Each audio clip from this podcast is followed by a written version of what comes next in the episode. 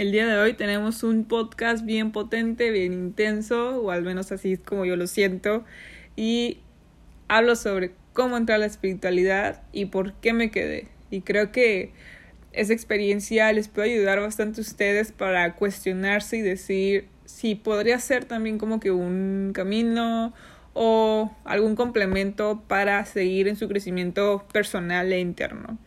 Entonces, pues básicamente todo esto inició hace un año. Mi papá cayó en una enfermedad muy fuerte, estuvo en el hospital dos meses, tenía 2% de vida. Eh, o sea, todo un milagro médico, ¿no?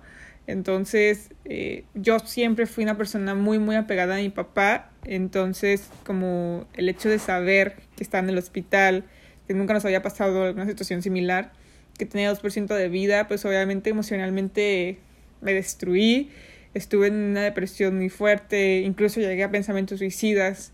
Estaba en un hoyo emocional y en ese momento fue cuando llegó mi maestra Rocío, que, fue, que es una persona que lleva pues en la espiritualidad mucho tiempo y nos empezó a guiar, nos empezó a instruir y nosotros por pues, la verdad nunca fuimos personas religiosas ni, ni espirituales ni, ni de fe entonces, para nosotros era como que en cierta parte bastante raro, pero creo que en esa situación simplemente crees en todo y, expandes tu mente a, para tener como que un sostén más fuerte y no caer literalmente en ese hoyo en el que estaba.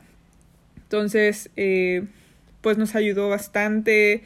Comenzamos a hacer viajes astrales diario para ayudar espiritualmente a mi papá a sanar.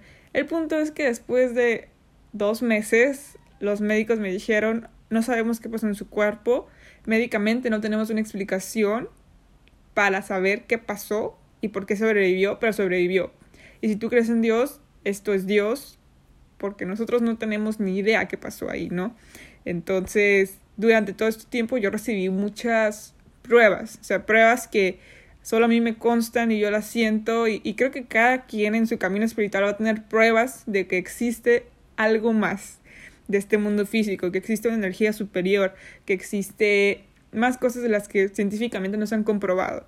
Entonces mis pruebas este, estuvieron muy impactantes, ahora son muy chistosas porque ahora entiendo cómo es que se maneja todo esto. Pero las primeras pruebas que recibí fue una vez mi maestra nos llamó y nos dijo, ah, acabo de conectar con el espíritu de tu papá y me dijo esto y esto y esto y esto. Y nosotros como que, a ver, o sea, se fue como que súper impactante, no entendíamos, o sea, que las personas se podían comunicar con otros espíritus, o sea, mi papá estaba en coma, o sea, fue como que, ¿cómo se pudo comunicar con él? O sea, ¿qué hizo? ¿Cómo llegó ahí? O sea, ¿cómo se transportó? O sea, ¿cómo pudo comunicarse con él? O sea, muchas dudas salieron a la mente. Y luego todavía súper impactante el mensaje que nos trajo, porque no sé si esto pasa en todas las familias, pero al menos en la mía pues no sé, como que tenemos ciertos apodos entre nosotros y apodos como que tan vergonzosos o tan únicos que solo nosotros sabemos. Entonces, yo sé que es como que ciertos apodos que mi papá nos dice que nunca los ha mencionado en público y, son muy, muy personales, ¿no? Entonces, en ese mensaje que me trajo, eh, prácticamente, prácticamente decía, ustedes estén tranquilas, eh, yo voy a regresar, tal vez me va a tomar tiempo, pero yo voy a regresar. Y al final decía, las quiero mucho y el apodo, ¿no? Entonces fue súper impactante que ella pronunciara ese apodo, o sea, ese apodo que, que dices, ¿cómo es que ella sabe que mi papá nos dice así, no? Entonces ahí fue una gran, gran prueba donde dije, wow, definitivamente tuvo que haberse conectado con su espíritu para que pudiera ella saber que mi papá sí nos dice, ¿no? Igual, o sea, igual la palabra como que bien rarilla, entonces eh, mi maestra nos dijo, así les dice a ustedes, y nosotros dije que sí, sí nos dice así, y, o sea, fue súper extraño. Y el punto, otras pruebas, eh, pues cada tres días, dos días, cada semana nos daban un reporte médico del el estado de mi papá. Y estuvo bien este, como loco cuando empezamos a ver que nos empezaban a llegar esos reportes médicos antes de que los médicos nos lo dijeran. O sea, espiritualmente entrábamos en, en ese trance, en estos viajes astrales. Nos llegaban mensajes de que ah, va a tener falla renal. Pum, a la semana los médicos pronunciaban tiene falla renal, ocupa hemodiálisis. O sea, toda la información de qué iba pasando en el plano físico nos llegaba antes. Entonces, esa fue como que muchas pruebas para mí donde dije, definitivamente hay algo de verdad en esto, hay algo que lo estamos haciendo y, y definitivamente estamos como que descargando esta información antes de que pase. Entonces, son como que varias pruebas que tuve muy personales que me hicieron creer en que realmente existía todo este mundo espiritual, todo este mundo tabú, oculto, misterioso. Eh, básicamente eso me hizo entrar en la espiritualidad. Pero aquí va la otra parte, ¿qué me hizo quedarme en la espiritualidad? Porque obviamente hice un gran trabajo espiritual y por mi papá, regresó mi papá a los dos meses y una vez que obtienes algo tan grande, normalmente lo dejas, ¿no? O sea, dejas de cumplir con...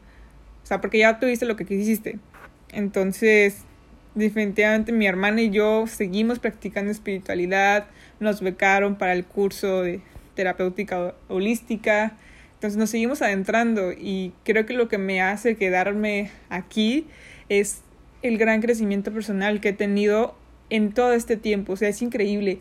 En un año he crecido internamente lo que no había crecido en cinco años, yo creo. O sea, he avanzado, he pulido mi persona a pasos grandes, eh, he empezado a disfrutar de, la vida en, un, en una frecuencia diferente, he empezado a, no sé, a enojarme menos, a subir mi vibración, o sea, creo que es un gran beneficio que me da la espiritualidad que definitivamente me hace no querer dejarla y, y literalmente sientes como que despiertas de la vida, despiertas de esta, no sé, como simulación, es un concepto que utilizan muchas personas, o sea, sientes que despiertas de un gran sueño y, y, que tu realidad es totalmente diferente.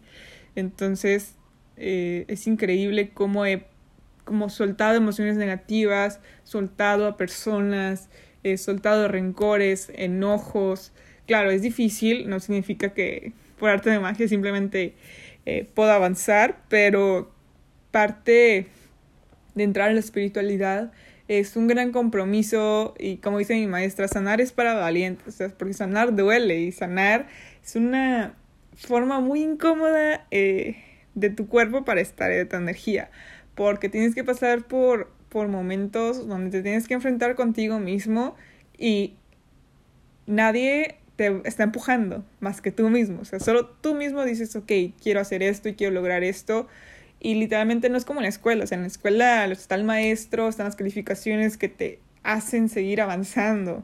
O por pena, por compromiso, por lo que sea. Pero en este crecimiento interno no hay nadie más que tú mismo. Entonces, definitivamente eh, tienes que tener como que este gran motor para avanzar y es difícil, o sea, no literalmente todos los días eh, es gradual, o sea, simplemente eh, sanar no es lineal, vas, es un sube y baja, hay días que te estancas, hay días que no quieres trabajar, hay días que sientes con toda la pila para avanzar, pero en general he crecido muchísimo en un año y posiblemente personas que no hayan que no se hayan contactado conmigo en un año tal vez no reconocerían mi mentalidad y cómo veo ahorita la vida y cómo ya no juzgo tanto a la gente y o sea, tal vez mis conversaciones ya son diferentes, son mis gustos o me he separado de personas eh, de las que simplemente pues ya no estoy como que en la misma sintonía, ya no me interesan sus mismos eh, pláticas o personas o hábitos, actividades.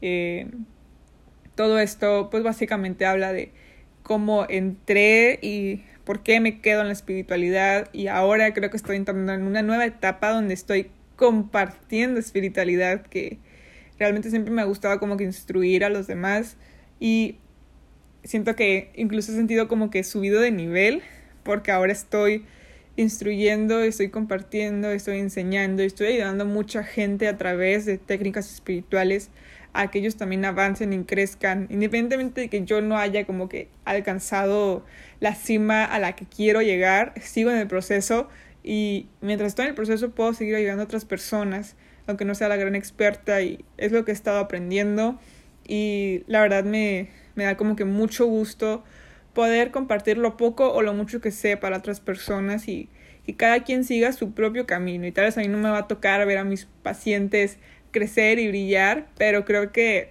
hay una satisfacción muy, muy interna de que yo sé que lo van a lograr y yo sé que simplemente van a estar agradecidos por también encaminarse en la espiritualidad eh, o en cualquier otra forma. Simplemente el punto de la vida es crecer internamente, eh, avanzar y, y disfrutar de la vida y ser mejores.